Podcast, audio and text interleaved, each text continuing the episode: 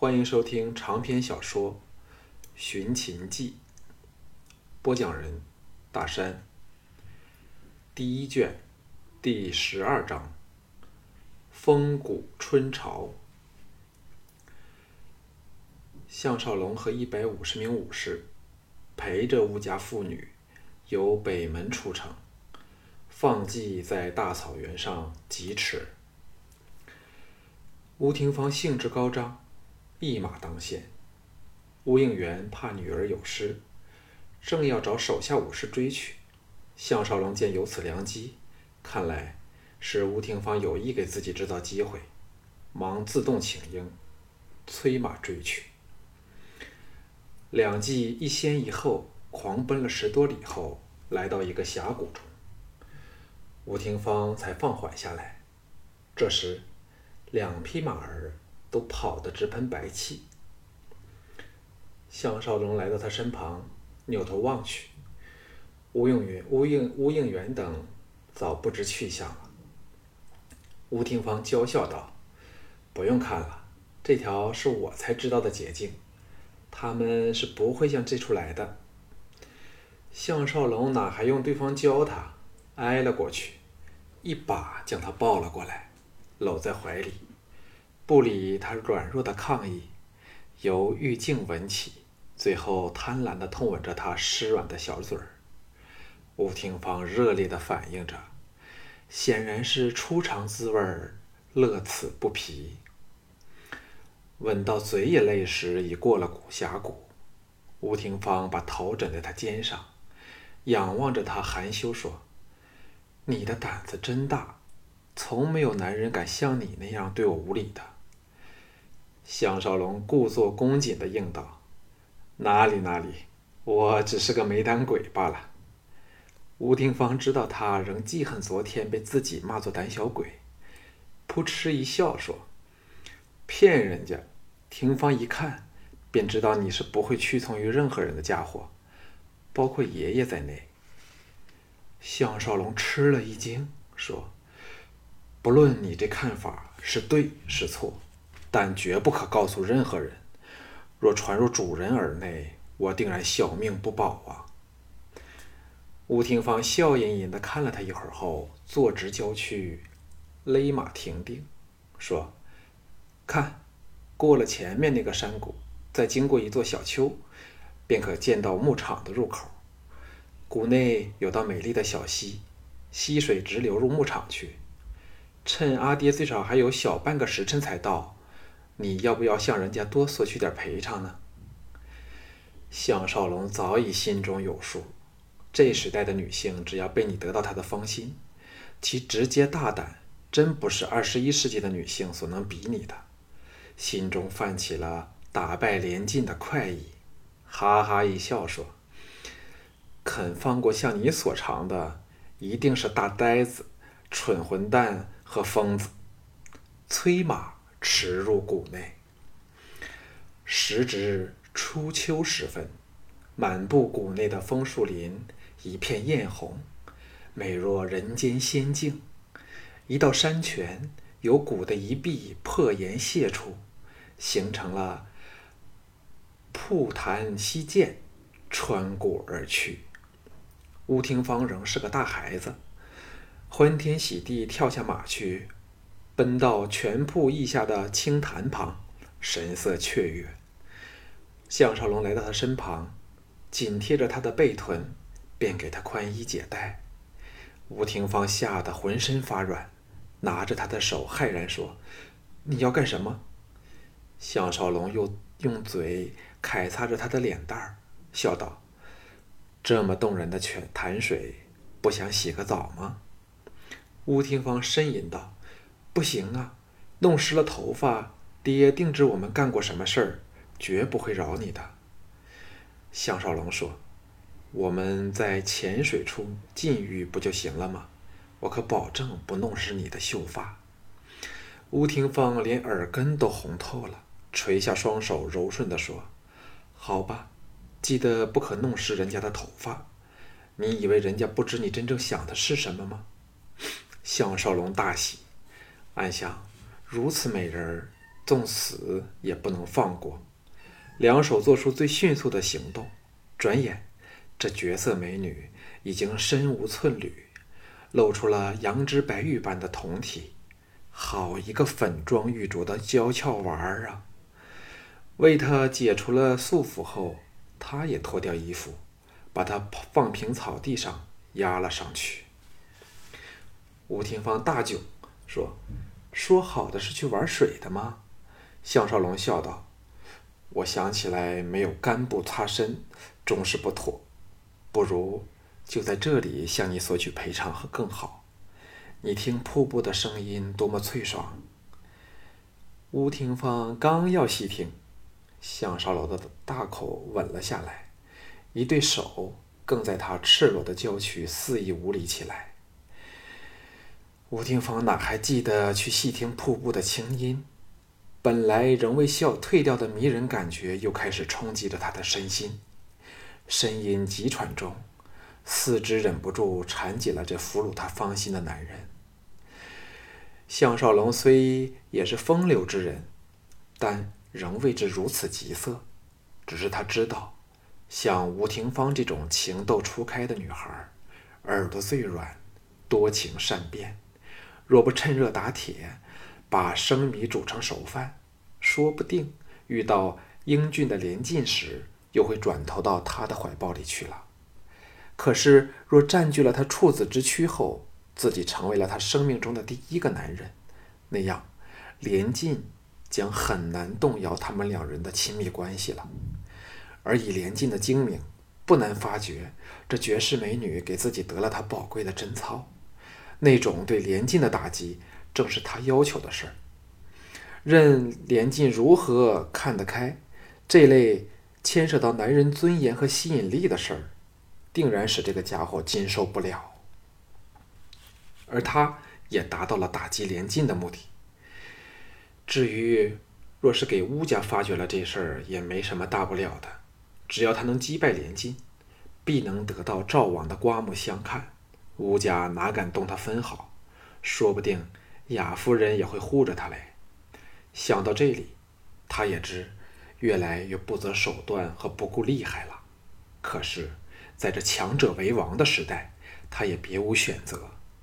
在这种心态下，他以最温柔和讨好的方式，让这美丽的少女失身于他，事后又做足功夫，又疼又哄，使他享受到女性从男人身上。所能得到的最甜美的滋味。两人来到绵延数十里的大牧场时，吴应元的人马才在远方出现。牧场的负责人热情地招呼他们，尤其见到高傲的孙小姐，小鸟依人地依偎着她，对项少龙更是加倍的奉迎。大牧场是一个三面山环水绕的大盆地。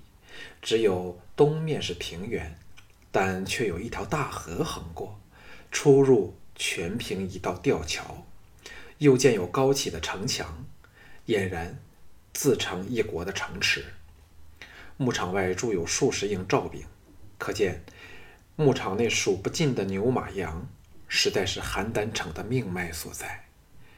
两人正参观时，吴应元率众赶到。轻责了吴廷芳两句后，向项少龙说：“来，让我带少龙四处看看。”项少龙受宠若惊，和他换过坐骑驰骋牧场之内。吴廷芳当然追追随左右。吴应元随意解说着牧场经营的苦乐，显出极为在行和深有见地。三人最后来到一个满满是满眼绵羊的小山丘之上。吴廷芳童心大起，跳下马去自顾逗弄羊儿去了。两人并肩马上，俯视延绵不尽的壮丽山川美景。吴廷吴应元看似随口地说：“芳儿对少龙很有好感嘞。”项少龙不知他背后含义，尴尬的如诺以对。向乌应元微微一笑说：“这也好。”我一向不喜欢连晋，这人城府甚深，又和五黑同流合污，只是爹宠信他们，我才拿他们没法。项少龙心中一动，想到陶芳必是乌应元的人，所以才爱屋及乌，对自己吐露心声，试探说：“听陶公说，主人有意把孙小姐嫁入王室。”乌应元冷哼一声道：“我曾和爹屡次争执，便是为了此事。爹的年纪大了，看不清目前的形势。”项少龙愕然道。少主，乌应元往他望来，两眼精芒爆闪，冷然说：“少龙，你老老实实回答我，你究竟是何出身来历？身体内流的是什么血液？”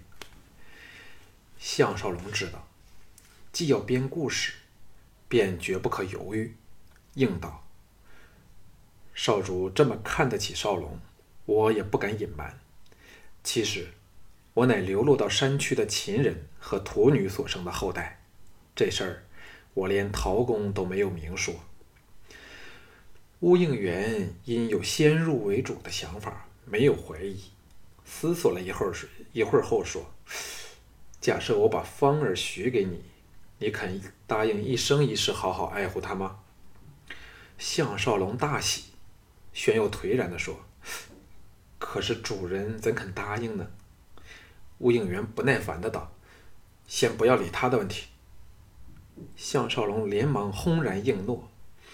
吴应元嘴角露出一丝笑意，欣然说：“我欣赏你，并非全因你的绝世剑术，又或者是在对付马贼时显露出来惊人的应变智慧，更重要的是，你肯不顾自身留后抗贼，让战友安全离去。”这种对主子忠、对朋友义的做法，才使我放心把芳儿交给你。现在，这个只是秘密的协议，除陶方外，绝不能透露给第四个人知道，包括芳儿在内。项少龙隐隐感到他心内藏着一些计划，要借重他的智计剑术，低声问道：“少主有什么用得着少龙的地方，尽管吩咐。”吴应元眼中闪过惊异之色，赞许说：“陶芳果然没有看错你，只凭你这种观人于微的心智，将来必定是叱咤风云的人物啊。”顿了一顿，魏然说：“爹真的老了，不知一切形势正在急转急剧的转化中。”他又望向他说：“自三晋建侯后。”守着先边的是三晋的赵魏韩里的魏文侯，西方的秦，东边的齐，南边的韩楚，北边的赵，没有不受过他的侵略，连邯郸这么坚固的大城池都给他攻破了，并占据了达两年之久。若非齐国出头，魏国还不肯退兵嘞。项少龙那三个月间，常和元宗畅谈天下事，非是起始时般。无知了，接口说：“可是跟着魏兵被齐国的吴起和孙膑大败于马陵，然后秦、齐、赵接连对魏用兵，使他折折兵捐将，失去了大片土地，声势大不如前了呀。”乌应元对他的见识大为欣赏，点头说：“邯郸并没有多少人有你的见地。少龙告诉我，在列强里。”你最看好是哪一个？项少龙不用思索的说：“当然是秦国，最终天下都是要臣服于秦人脚下。”心中暗笑，不但邯郸没有人有他这种实践，恐怕整个战国都没有人可以像他那般的肯定。吴应元一震说：“我虽看好大秦，却没有你那么肯定。”凭什么你会有这个想法？项少龙差点哑口无言，幸好灵机一动，说：“关键处在于东方诸国能否合力抗秦，只看目前的燕赵之争便可知大概了。”吴应元说：“你说的是合纵和连横了。纵者，合众弱以攻一强也；横者，势一强。”以攻众弱也，这是战国时代政策的两个极端相反方向。秦国在西方，其他六强齐、魏、赵、韩、楚、燕分处在东南方，所以任何一国的与秦国联手，都是东西横的结果，故称连横。六国的结盟是南北的结合，南北为宗，故称合纵。这时形势越来越明显，六国已逐渐失去了单独抗秦的力量。虽偶有小胜，却不足以扭转大局。但若联合在一起，力量却远胜秦国。所以秦国最怕、最惧者，正是六国的合纵。所谓“常恐天下之一合而渣矣”。项少龙点头，以专家姿态侃侃而言说：“眼下。”东南诸国谁愿意维持现状？没有君主不想乘四邻的间隙而扩张领土，争取利益，以便能成为天下霸主。所以合纵根本是没有可能的。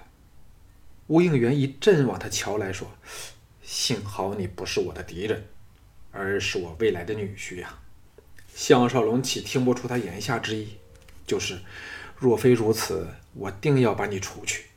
但要说话，吴廷芳走了回来，娇笑说：“爹从没有和人谈得这么投气的。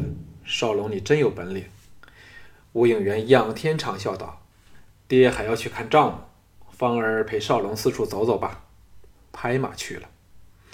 项少龙跳下马来，吴廷芳嫣媚一笑，白他一眼说：“爹看来很喜欢你呢。少龙何时向他提亲？”那芳儿可成整天的磨在你身旁了，倒是不要讨厌人家才好。项少龙对天立誓，绝不会稍有变心。后，接着两匹剑马并肩漫步道：“待我胜过连晋，有了身份地位，立即提亲娶你。怕只怕过不得你爷爷那一关。”吴廷芳两眼一红，说：“若爷爷不许，芳儿便死给他看。”项少龙骇然道：“万万不可！”最多我和你远走高飞，叫他们寻找不着吧。吴廷芳欢喜地扯着他的衣袖，雀跃道：“大丈夫一诺千金，将来绝不能为了舍不得荣华富贵或者另有新宠而反悔。芳儿连身体都交了给你，你要一生一世好好珍惜人家呀。”项少龙连忙说出他听听之永不厌倦的保证，心内涟漪大盛。这美女的喜乐。完全操纵在自己手里了，自己怎么可以令他不开心呢？想不到自己真能广纳妻妾，不过要养活他们，尤其是像吴廷芳这种被人服侍惯了、享受惯了的千金小姐，真不是易事儿啊！想起当日在武安身无分文的滋味儿，便心有余悸。吴廷芳忽然说：“你小心点，连晋，他真的很厉害，而且……”我看他虽或不敢杀你，但至少会把你弄成残废才肯罢休。项少龙哈哈一笑的说：“放心吧，我说连他都斗不赢，哪有资格娶你这天之娇女为妻呀？”